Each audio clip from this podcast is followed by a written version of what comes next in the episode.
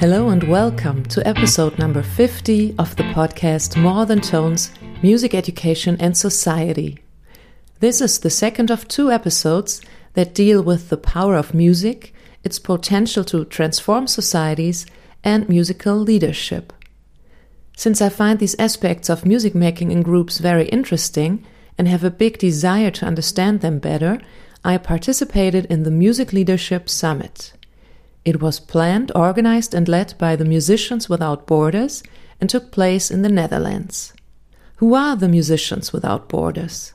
If you go to their website, you'll find a lot of information and videos about their work across the globe. Here's some information about the history of this charitable foundation. Quote Established in May 1999 by founder and director Laura Hassler, Musicians Without Borders is the world's pioneer in using music for peace building and social change.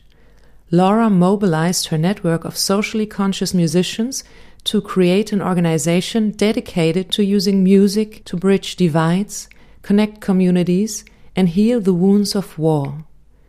The organization's first long term project, the Music Bus, brought music, dance, and theater to children in Srebrenica and its neighboring towns and refugee camps. In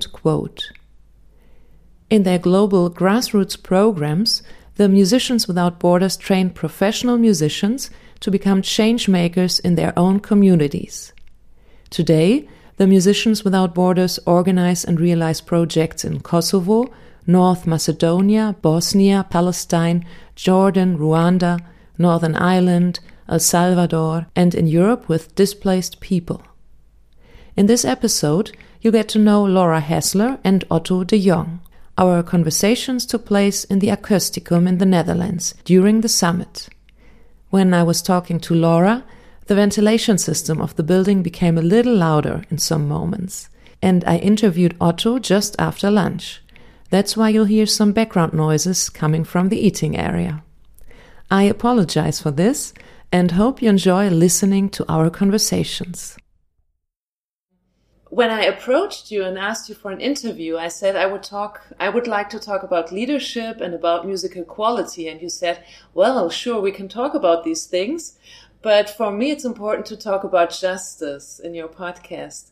So I thought, great, let's, let's start talking about justice and how musicians without borders bring more justice into the world. What's important to you? Well, um, my own background was there. Were, there have always been two uh, kind of strands of action and belief and passion. I would say in my life, and the one of the one of them was social action on on behalf of um, peace and social justice, understanding peace within the framework of justice. Um, so I grew up uh, outside of New York and my parents both worked for a nonviolence organization that was involved with the civil rights movement at that time and also involved in uh, anti war organizing, pro peace allegiances with various parties, very active in the Vietnam War. And the second thread of my life was always music. And that came, uh, I guess, both of my parents neither of them was actually a musician in the formal sense of the word, but they both loved music very well. I suspect that if they had grown up in a different time, they might both have become musicians. My father was a singer. He used to sing at people's weddings and things like that. My mother danced and sang and sang harmony to everything and was a performer as a child. And so, but I grew up with these two strands and I grew up in a cooperative community, uh, which was racially mixed and included all kinds of people and many artists and musicians as well and activists. So it was a very, very special kind of background, but music was always part of um, the, the social movements that I yeah. was involved in or that I was learning about. And it was part of a number of many of my parents' favorite stories about their heroes who had saved people's lives or who had been involved in, in, in uh, struggles for social justice. So those two things were very much sort of woven together in my own development. I was very impressed when you told us um, that you were actually present when Martin Luther King gave his uh, famous I Have a Dream speech. Um, what kind of leader was he? What, what were his special qualities that could help initiate change? Well, Martin Luther King was, I think, I think he was, he was a, an exceptionally brilliant thinker he was very, very learned about traditions and history and literature. Um, he was, I believe, actually introduced to the whole concept of nonviolence by people within the pacifist organization that my parents worked for early, early on. And but he was a combination of somebody with this deep understanding of, I would say, the the the deepest issues around social justice, injustice, the qualities of, of life that a society could and should aim for for its citizens, and what was missing in that. And then he became a student of, of nonviolence. He learned about Gandhi. He attended a, a seminary uh, where there was a lot of emphasis on, on this teaching. And he, it was a combination, I think, of this this knowledge, the thoughtfulness, and being such a powerful orator, speaker. Um, he was such an amazing speaker and so good with sort of planting ideas, putting ideas out in ways that were understandable for people and that made them attractive. And he was also willing to take risks for the for the greater good. And in fact, mm. obviously, I mean, he he was jailed many times um, he he and and finally he was assassinated.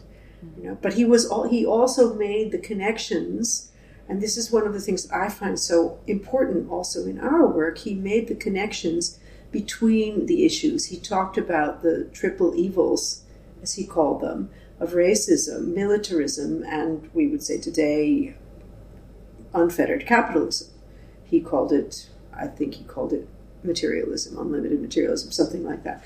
And he made those connections and he spoke about justice all the time. You know, and so he's been his memory has been in many ways kind of sanitized by the media and the powers that be, and he's been turned into this nice guy. But it, during his life, he was very unpopular because he was he was bringing these issues together and he was leading these movements, which you know people were saying we're not ready for this, we're not ready for this. He says we've been waiting for 300 years, you know.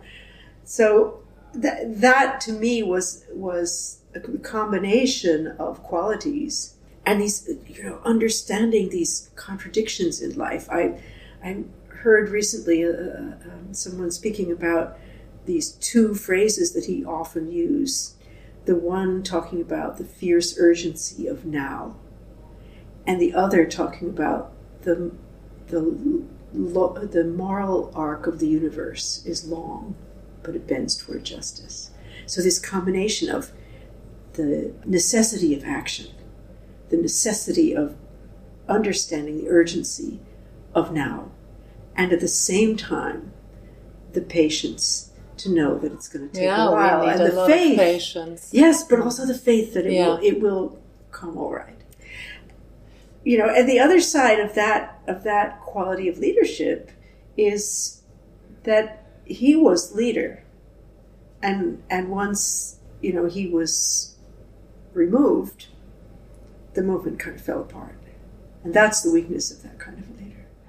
We were talking about different kinds of leadership, and you were talking about group based leadership. You were talking about servant leadership, mm -hmm. and. Um, yeah, maybe you can explain a little bit about that. Um, and also with musical examples, what you saw here during this week, how group based leadership or servant leadership was practiced here in the mm -hmm. Netherlands. Mm -hmm. Yes, so these concepts, group based leadership, another amazing leader in that same civil rights movement was a woman named Ella Baker. And she was instrumental in founding an organization that came kind of after King's organization. It was called the Student Nonviolent Coordinating Committee. And her premise was that the leadership should come from the activists themselves as a collective and not from one person. She loved King and she was in part of his movement and I think there was no enmity, but she she believed that the there should be a kind of community based um, leadership where leadership was shared because then it had legitimacy. Then everybody was in, invested in it, and it's also you know easier to sustain than having a single leader. And yeah, think, it will not break apart so quickly, right? Yes, exactly, exactly. And uh, to me, this is also very interesting. And I, you know, obviously, I find someone with this this amazing power of words that King had, and his ability to, to inspire people, both by his words and by his actions, by modeling, you know, by being the first one to get arrested, by being willing to yeah. take a risk. I mean, his home was bombed, his family was at risk, and and going back out there and going back out there again. And but I think it's also that we're we're also kind of living in a time for this group based leadership and that idea of the servant leadership that's sort of connected to that, but that's talking about sort of the call to leadership. What is it based on? Is it based on wanting to be a leader? Or is it based on wanting to serve and having a vision for how that could work? And the and the idea that you know, at one point in in our um, own organizational development, I can remember thinking, I'm the only one around who doesn't want to be director. You know, I, I just want it to work. I want it to work, and um, and and I have an idea about how that can happen, and I have some strategies, and and and one of those strategies is to pull in people who have leadership qualities and give that space so that and yeah the, i mean i think that kind of vision has been something that's powered our organization all along. And that's why you saw that coming out in our training sessions and our methodologies, because that's what it's all about. It's about empowering people to be leaders in their own way. I think that it's a real struggle for people who get together to achieve something to escape the kind of corporate mentality. Yeah the mentality of hierarchies, the mentality of um, of of corporate thinking, of you know calling everybody a manager or a CEO or whatever it is, and this idea because it's much more complicated uh, to create a structure in which you're sharing leadership than it is to do something top down. But I'm persuaded that it's much more consistent with the ends that we're looking for. And it's much stronger if you can make it work. And we were just talking about the question what a strong leader is. And I guess that would be my definition of a strong leader a person who can do exactly what you described, like finding strength in other people and building it up together. Yeah. And you, you need to be strong for that because if you perceive that hierarchies come up and that certain processes start. You don't want to start because you don't want hierarchies. There has to be a person who says, "Oh, stop! We should have a look at uh, what's going on here, maybe in a right. team." Right, and somehow you have to navigate also the need for some structure, the need to not have everybody involved in every single decision all the time because that takes too much time, the need yeah, to honor people's talents as well. Yeah. Because, you know, not everybody feels the need to lead. Many people feel the need to serve and support. Yes. And and you can I think you can you can make a good mix of that as long as everybody's place is respected and honored and that there's always space for growth. Yeah, beautiful. I would like to go to another topic. Sure. The second topic we were talking about in your session was musical quality. Mm-hmm. And you talked about different dimensions of quality. I would like to quote you because I wrote down one sentence in that session. It was either it sounds good or it's inclusive. You said that this is a belief many people have, but you don't believe this. No. Can you maybe explain this? You know, I mean, music in our societies has been kind of turned into a product, right? It's been commodified. And and I think also well, I know. I mean, the arts have have come to be perceived as external things yeah. Uh, that you have to be taught by somebody else, that you are judged about according to a pretty arbitrary set of standards, and in which there are also hierarchies of who's the best and who's yeah. less best and who's sort of mediocre and who finally, you know, is an amateur and all of those different qualifications. And within societies which have been sort of based on that kind of commodification of everything, um, there emerges a kind of definition of what is quality. And in recent years, we've seen um, the rise of a belief among many people, many musicians as well, many people who are working sort of um, within the, the more social rather than strictly performative aspects of music. That no, that's not good, and we should be including everybody, and it doesn't matter what the musical quality is. To me, that's still accepting that definition of quality. Mm, I see. It's rejecting it, but it's also it's saying that's not. You know, we don't accept. We don't want that quality. And to me, one of the something. It's the other extreme, maybe. It feels like that to me, and I think that one of the most important things about the arts is that we experience them as adding to our lives because of the beauty. Somebody said that the other day in the discussion, you know, because it moves us, because this is a kind of expression of who we are in symbols, in, you know, ways that, that touch. And I, to me, what is, what is missing in maybe that kind of rejection of society's definition about what quality is. So, how does quality come into being with regard to making music in groups? How does quality come into being? Okay, then we go back to our discussion about leadership, right? I think so. I think so too. And I think, though, that I think that the weakness of the kind of standard definitions about what quality is in our societies, generally in terms of the arts, is that it defines quality along arbitrary standards, understanding the arts as something that we are taught by somebody, not primarily as the very human expression of who we are. And to me, the importance of the arts is expressing who we are. And the kind of measure of quality, I don't think there is a measure of quality actually, but the quality can be looked at in terms of the value of connection, the, the social values, connecting people, whether yeah. it's connecting those people making music in a group, and the artistic kind of quality, and that those are very, very intimately connected. I mean, who hasn't heard some performance or hasn't been at some performance of some musician who is very, very competent at playing loads of notes and came away feeling totally untouched? Yeah.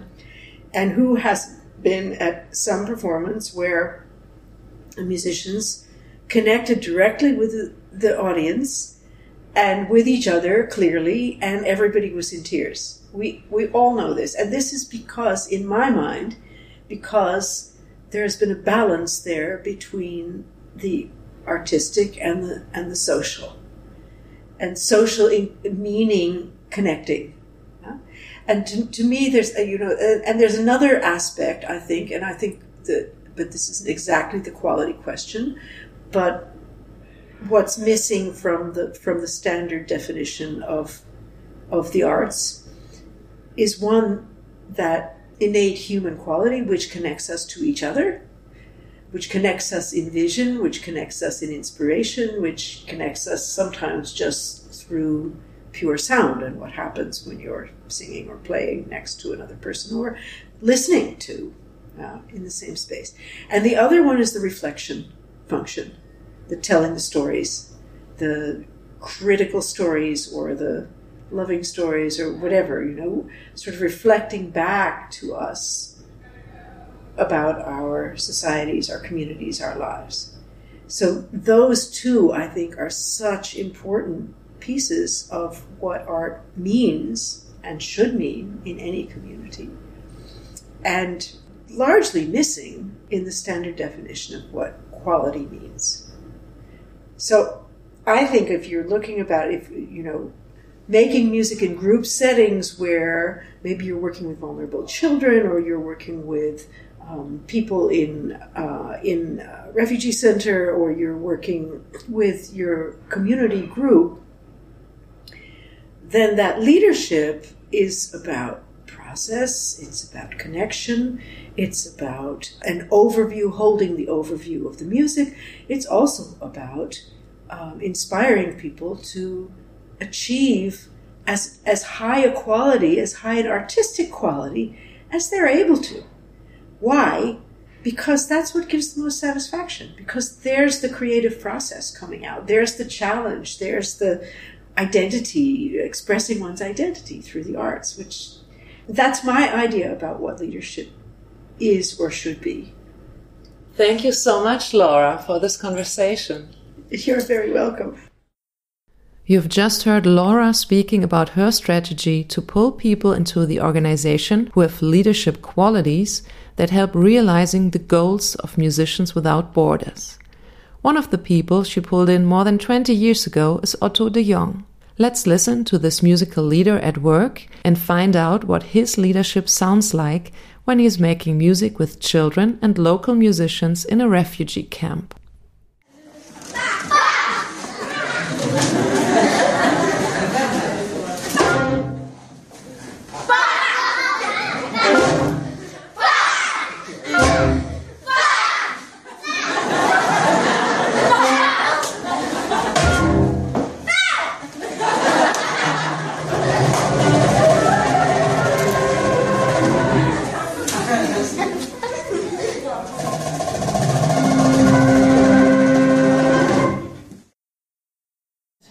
So, Otto, thanks for taking some time to, to talk about what you do.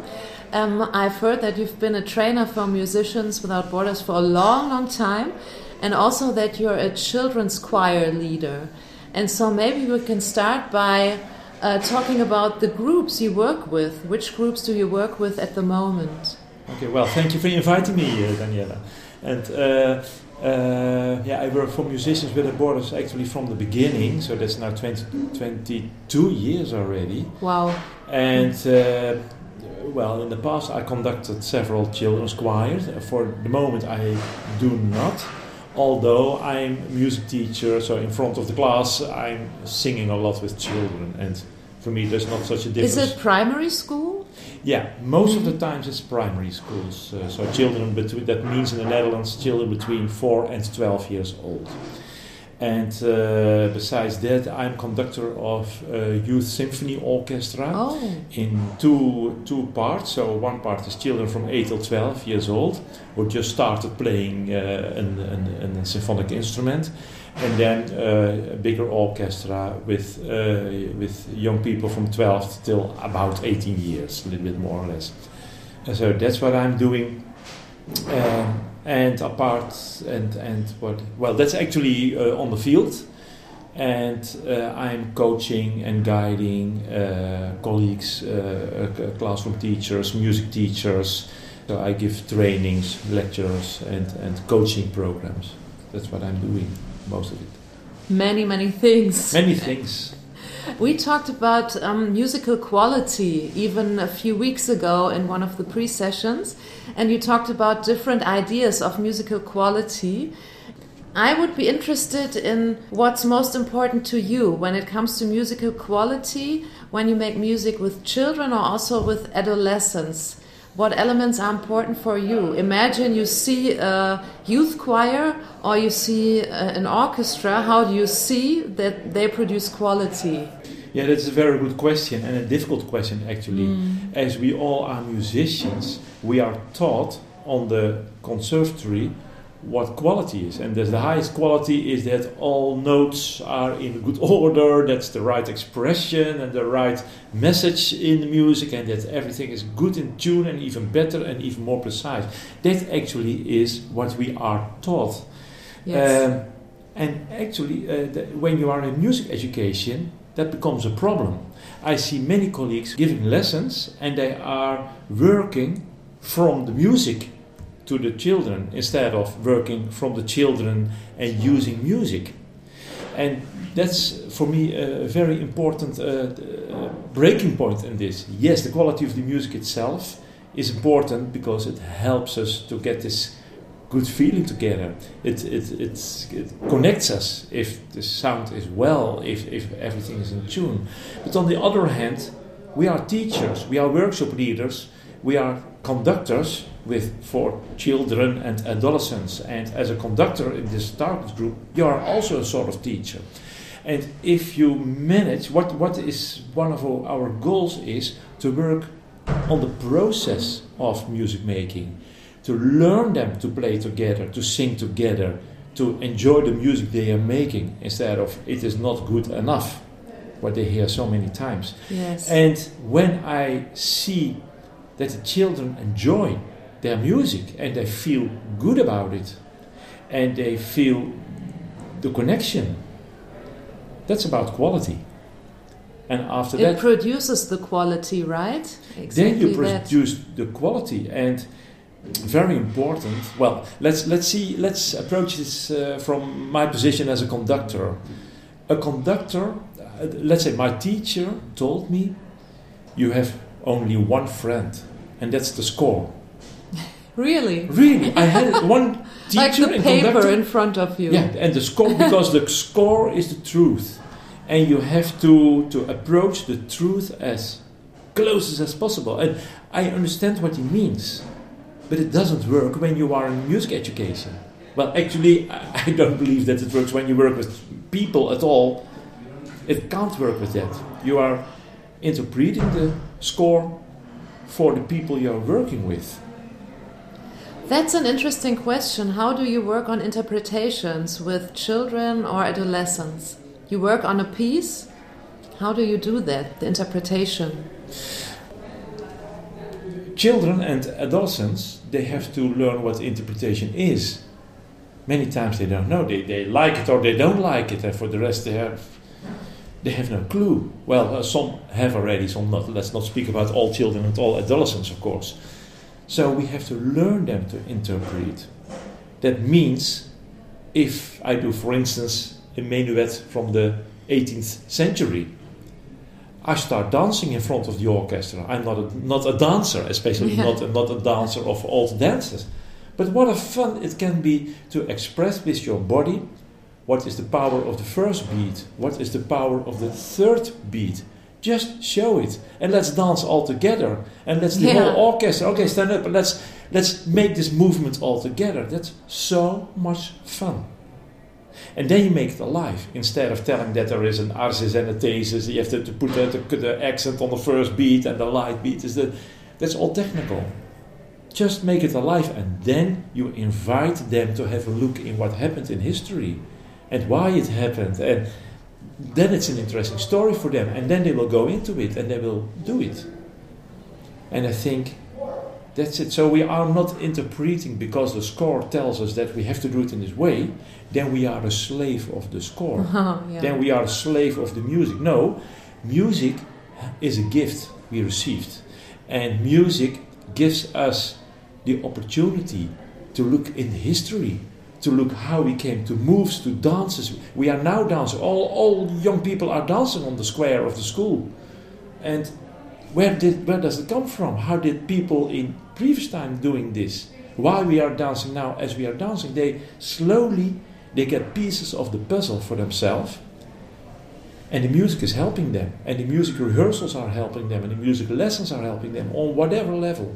So it sounds like you do these fun activities, you help the young people to make music alive or make them feel alive with the music, but it sounds like you also reflect uh, with them after that. Do you do that too? When you work with an orchestra? Yes, How I- often do you do that? On which moments? Well, the, my orchestra with adol- adolescents, now we have about, so after, now we are in the COVID time, it's 40, Mm. 45 children. Normally it's about 70, 80, 85. Wow. Yeah, it's a huge group. And uh, a group reflection, uh, I don't do so much because then it's always the same people who give a reaction, and the reactions must be proper, must be must, must be uh, appropriate. I mean, that's the word.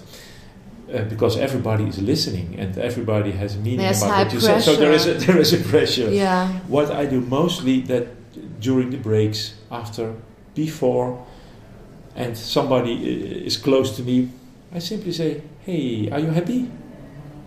And with this opening, or uh, "Hey, this was your first rehearsal with us. Are you still alive?"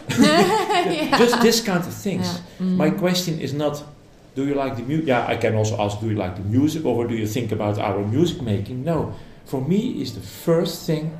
Does are you? Do you feel well?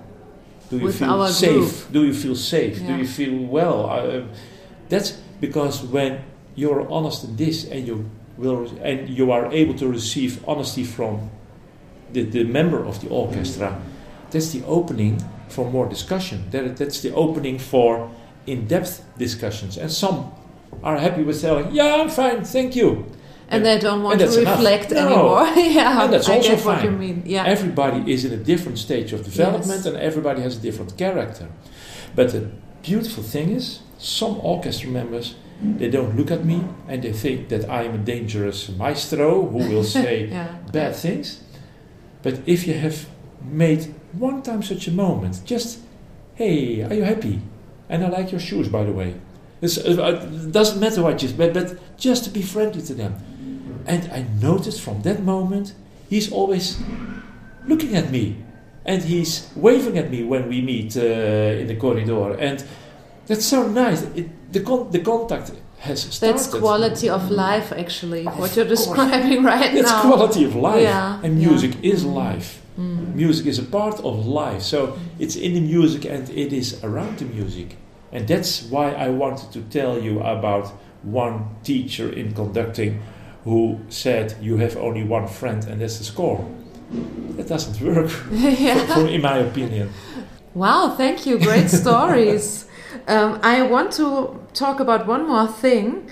It's about order in the classroom. And I wrote down what you said about that yesterday in the session. You said, Music is a tool we can use to create order in the classroom. And then you showed us how you do it. Can you explain it to the listeners what you mean by that sentence and how you do it? Yeah. well, actually, turn on your camera. I can show you.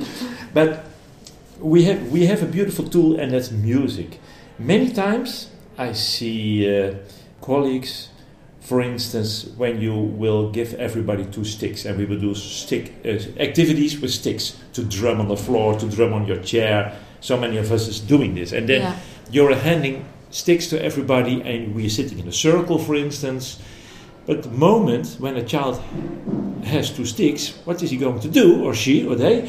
Drumming! Yes. Just, uh, You can't be angry to this child. You gave two sticks and you're not allowed to drum. Come on. Yeah. of course, this child is drumming. So, but this teacher is handing out sticks to everybody in the circle. So there will be a moment you already are by child number 11 from the 25 in your classroom, but the number one and two and three already have a lot of fun. So it becomes very noisy in the classroom. Teacher become nervous, red spots in the neck of the nerves, and and becomes angry. No, I said don't do this. Please stop it. And there is more and more stress coming up, and more children start to drum because more children have these sticks.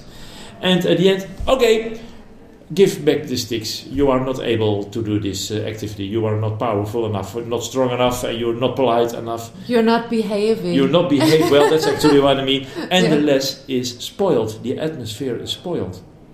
Why not to do an, an, an activity? You're sitting still in a circle.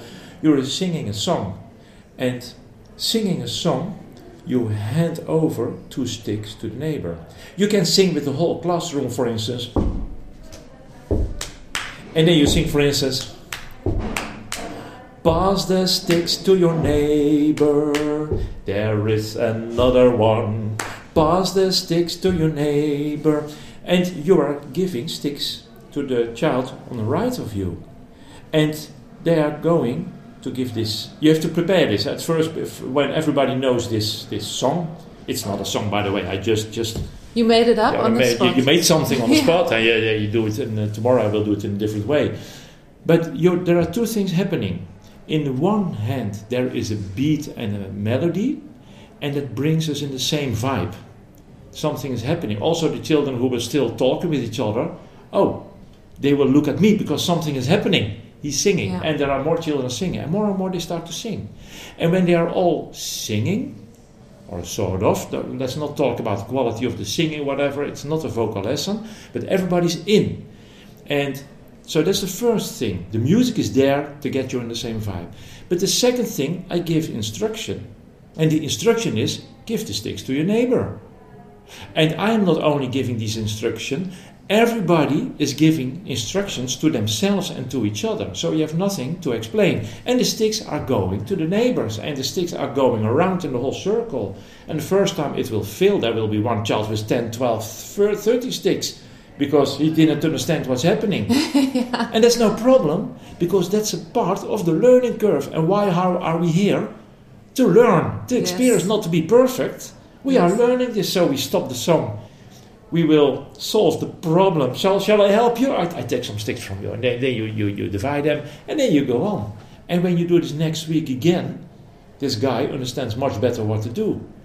And it's a lovely way because what's happening, you're not only organizing your lessons, because your goal was that everybody will have two sticks, but there is already music in the classroom. So the music lesson already has started because we have a beat together, we are singing together, and there is social competence because I'm giving sticks to the neighbor. So there is also a sort of social Yeah. development in the classroom. Many things you, you manage to get in the first two minutes of the lesson.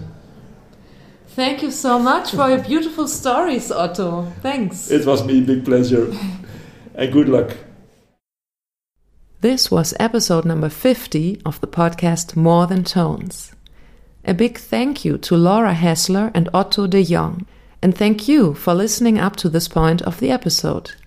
Before saying goodbye, I want to ask you what kind of leader do you want to be? Do you want to be a leader who tells others how things should be done? Do you want to be a leader who's curious about other people's ideas and who wants to find out what they can contribute to the musical projects you realize together?